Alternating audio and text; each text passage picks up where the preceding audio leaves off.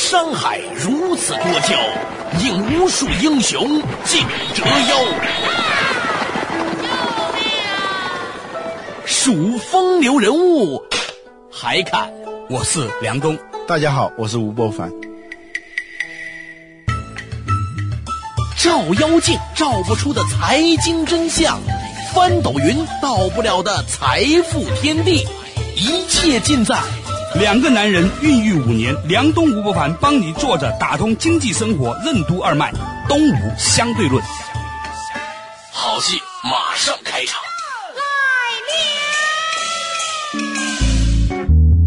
坐着打通经济生活任督二脉，大家好，我是梁东，欢迎收听今天的东吴相对论。对面的依然是二十一世纪商业评论主编吴伯凡，伯凡你好，大家好。哎，伯凡，我们较早之前聊到一个话题啊，就是领导力和领导这个关系的问题。嗯，也讲到了这个一个人呢，要成为一个好的领导呢，首先要让自己有这个范儿。嗯，由内之外，这个装不出来的。那对，是吧？那个范儿是吧？就像西单范儿，呃，一看就是人中之龙凤，是吧？对对对对，我后来很多年才知道西单范儿啊是指什么？是指西单 feel。嗯，就是 就是说 feel feel 这个词被翻译成饭。嗯，就是说经常在西单买衣服的那些女孩啊，或者在西单附近走来走去的女孩叫西单范儿啊。那说回来，那怎么样才能够修炼出领导范儿呢？你觉得一个人的领导能力是可以锻炼出来的，还是说他是天生的？刚才你说这段话的时候，我又想起《道德经》里头的一段话，叫“知人者智，自知者明；胜人者有力，自胜者强。”嗯啊，胜人者有力就是权力啊，他能胜过别人的，嗯，那那是来自于他的权力。对，自胜者强，胜过自己的人。他才是真正的强，强呢就有点我们说的这个领导力这个意味啊。只有是能够胜过自己的人，他才是能够成为领导者。这话吧，其实说出来也太浅显了，咱们只不过强调了一下，是吗？有没有更深刻的话题啊？巧妙的利用量子技巧，可以改变你的内在，进而改变世界。为什么胜过自己的人才能成为领导者？被割掉鹿角的鹿群为什么会逐渐退化？为什么领导不是任命的，而是赢得的？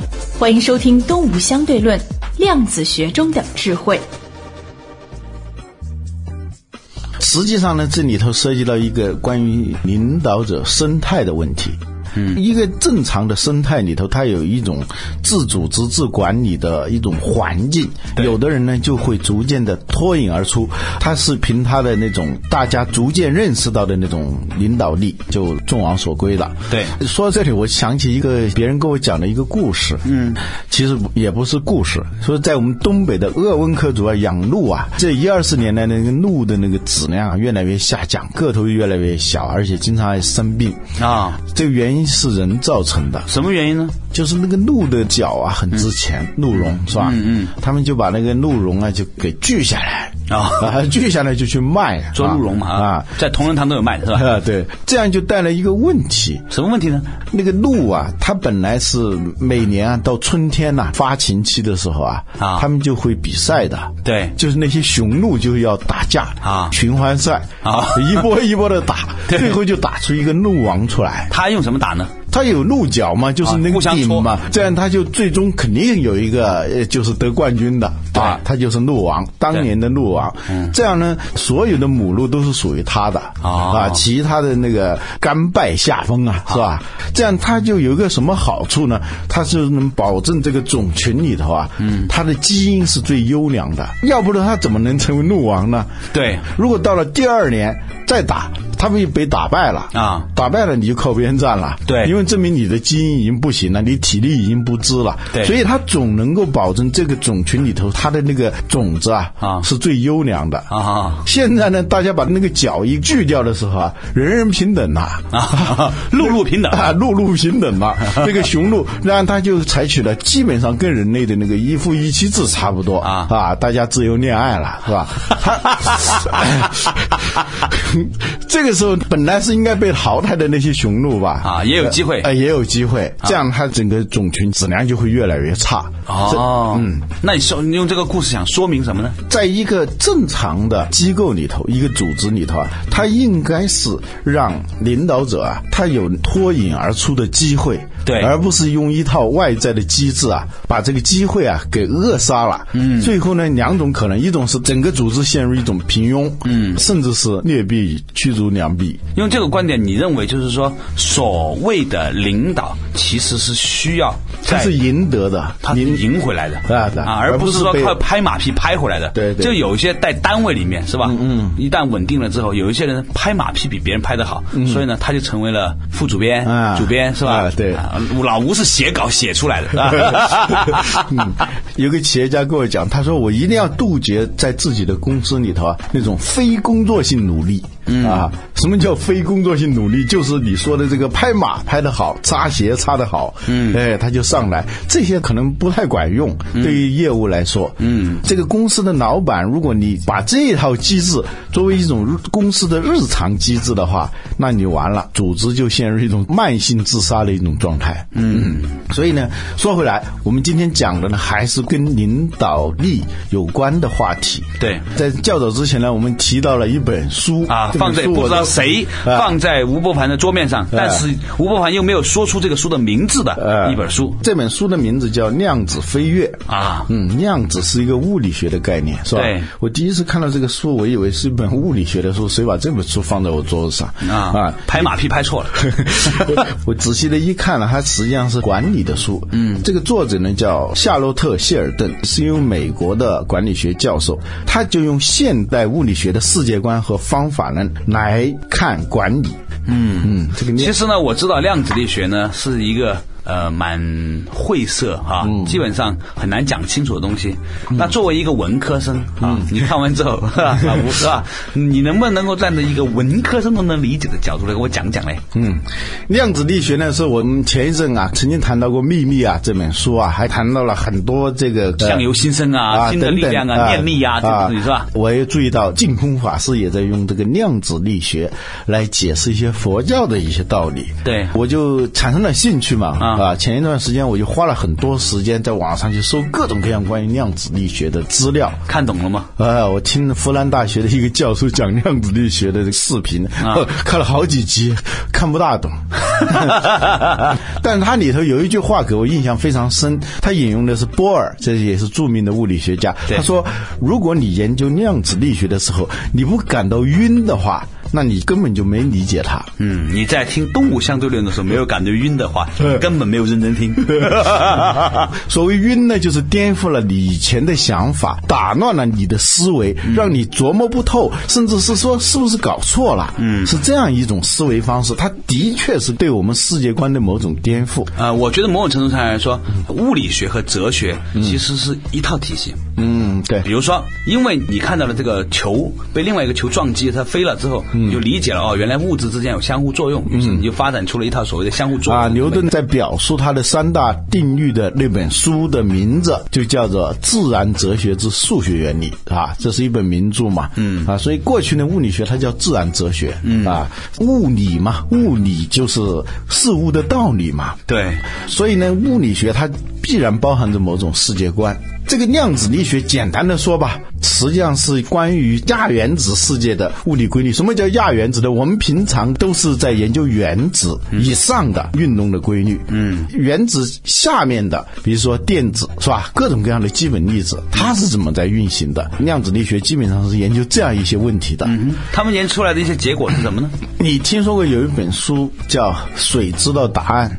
我知道这这本书，我以前曾经推荐过。你说说你对这本书的理解吧。啊，话说呢，有一个日本的科学家，他做了一个实验。对。同样一杯水，分成两个小杯里装着。你对其中的左边这杯水呢，每天都说爱你啊，喜欢你啊，你真了不起啊。要对另外一杯水说恨你啊，讨厌你啊，你不好。结果呢，把这两杯水本来属于一杯水里面的两杯水，分别结晶，就是把它冷冻了，嗯，变成结晶体，在零下五度啊。然后呢，透过显微。微镜去看他们这个晶体的这个形状的时候呢，嗯，发现那一杯说喜欢你爱你的那杯水的晶体呢，它结出来的结晶体呢是非常漂亮而完美的，晶莹剔透的，嗯。啊，另外一杯你说他不喜欢、讨厌你、恨你的那杯水，它结出来结晶体呢，那个颜色又很晦淡，而且那个结晶体非常不对称，很不漂亮，嗯，那么这个实验是被反复的做过、印证过。这是一个日本的科学家，对。啊，他的这个实验室向外人开放的，好像叫江本胜，对对，江本胜。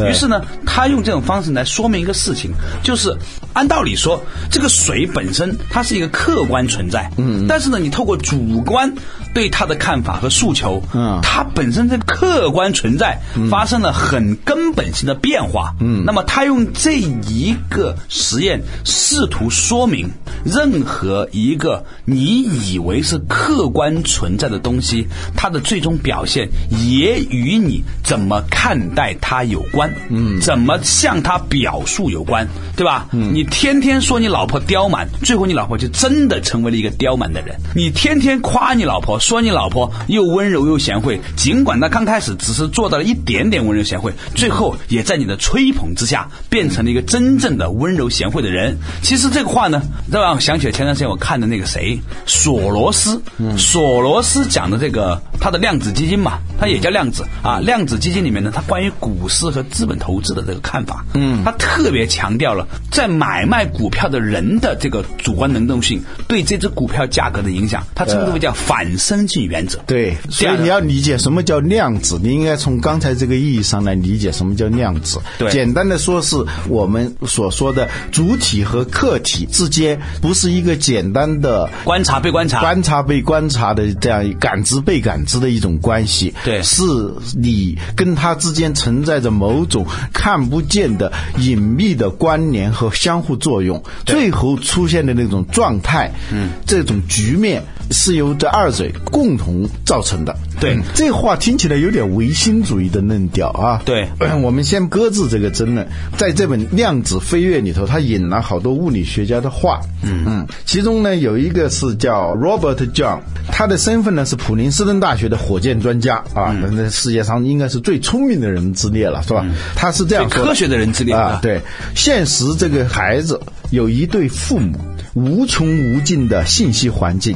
不可言喻的有意识的大脑，这分别是他的父母。哎，对，无穷无尽的信息环境，这是外界的，是吧？就是客体的，主体呢，就是我们不可言喻的，就是我们自己现在还认识不到的那个有意识的大脑。这两者之间作用，父母嘛。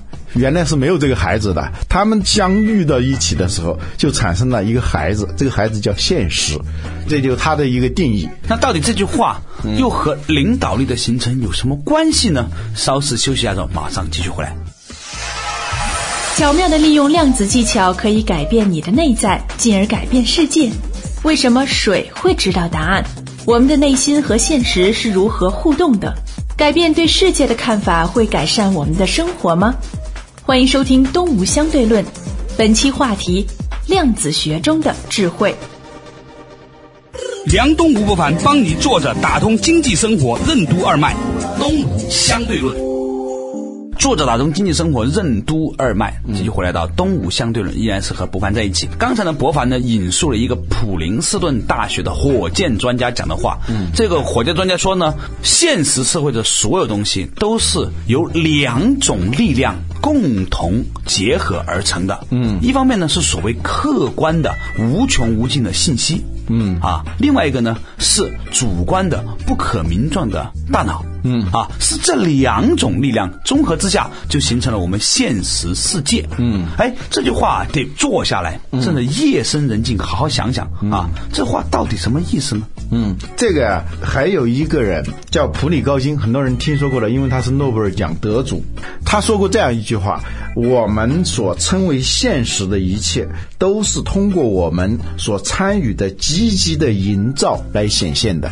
这话又深了。就我们现在所看到的现实，嗯，是通过我们积极的营造而显现的。嗯，回到你刚才说的那个江本胜的这个试验，嗯，最后你看到的是什么样的一杯水，是通过你的积极的参与而实现的。你是一杯结晶很美丽的水，还是一杯结晶体非常丑陋的水？这杯水是一个孩子，用刚才的话说，是由你和这个水本身相互作用而产生的一个现实，这就是这个孩子。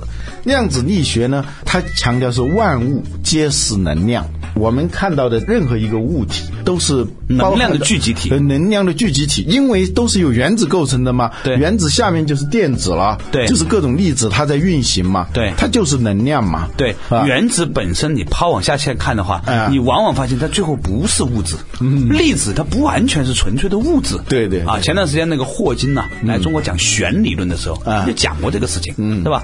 很多人呢，我都认为呢，弦呢，琴弦呢，它是一个弦，但实际上。它真正的价值来自于你拨动琴弦的时候呢，产生的空气的震荡的一个波，还有音乐。所以呢，所谓的弦理论呢，宇宙的弦理论，它就讲到说，实际上我们的所有的。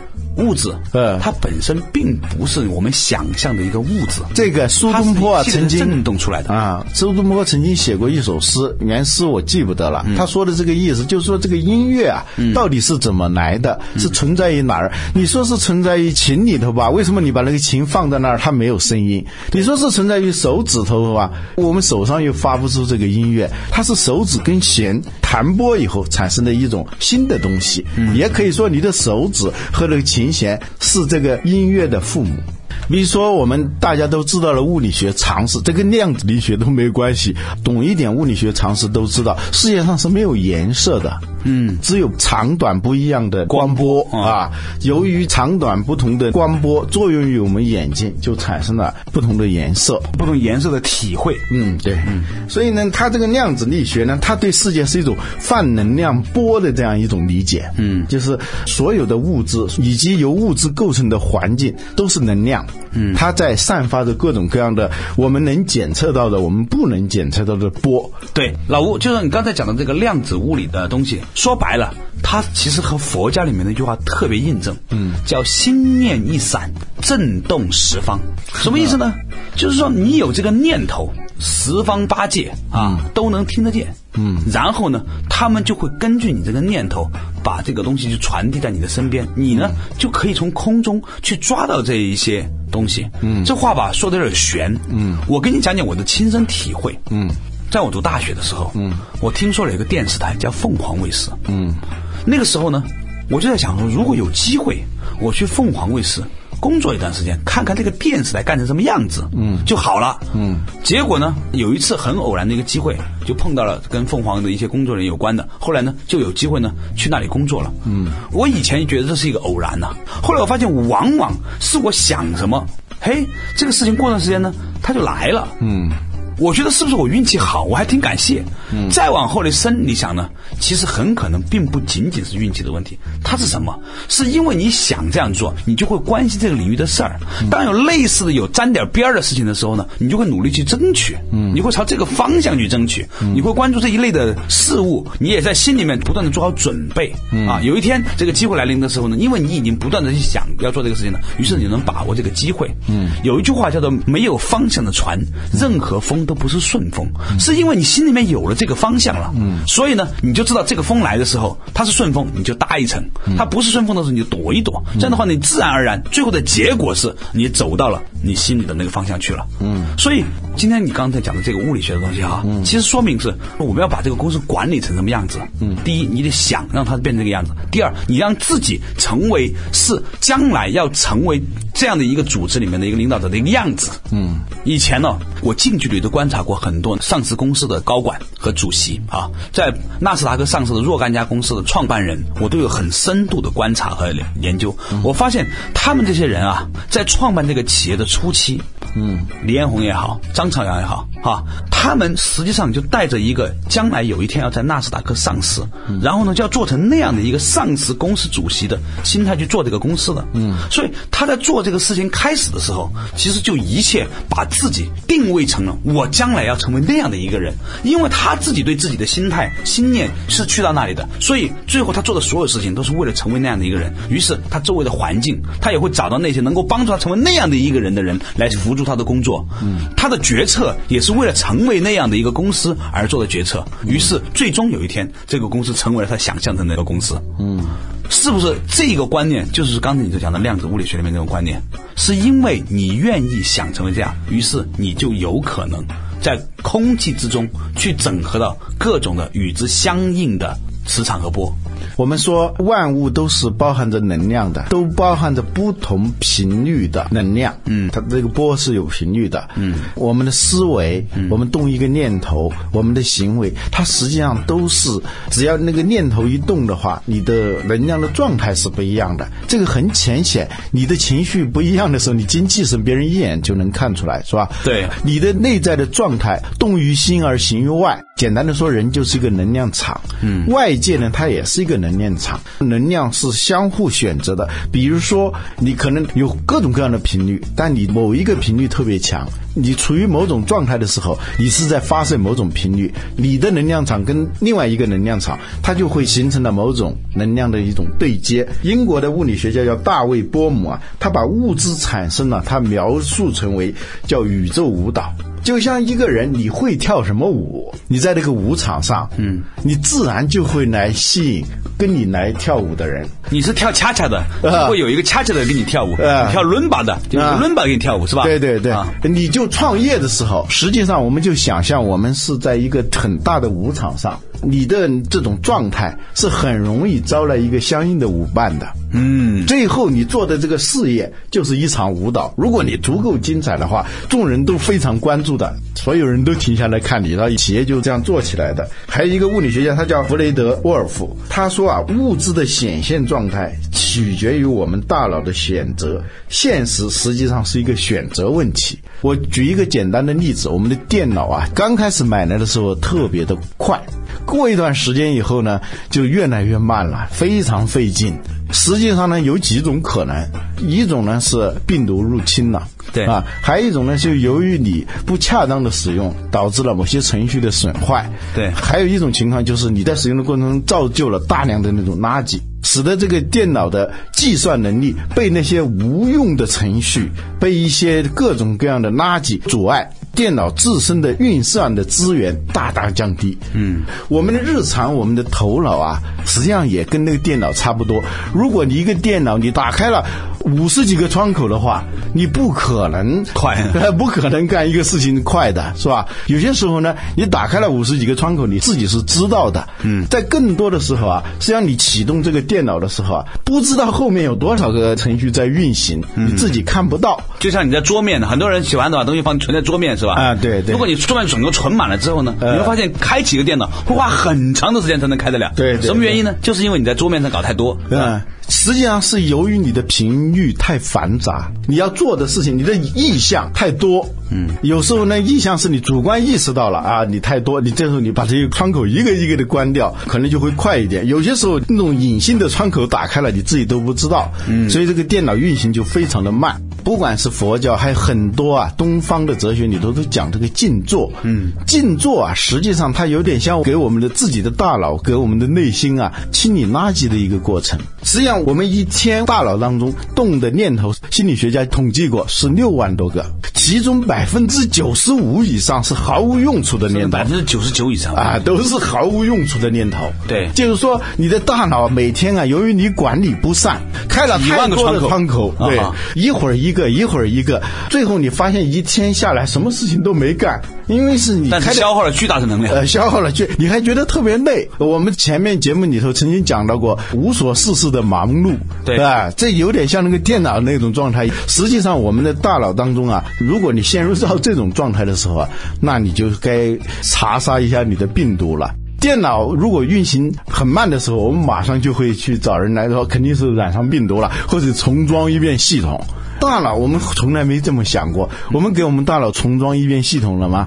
我们杀过病毒吗？没有。但是我们大脑中存在着大量的这样的病毒，实际上是你启动的频率太多，但是呢指向性又不强。睁开眼睛的时候啊，和这些频率都启动了，这个也吸引一点，那个也吸引一点，就像一个坏了的收音机，它同时收到很多台的时候，你能不能听到什么东西？嗯，啊，它没有聚焦了嘛。所以呢，我稍微总结一下哈，其实老吴这个话的意思，把量子物理学的这个哲学思想应用于我们的管理里面的一个启发，那就是，如果你想让你的公司成为一个有效率的公司，那么你就要专注；如果你想让你的公司专注的话。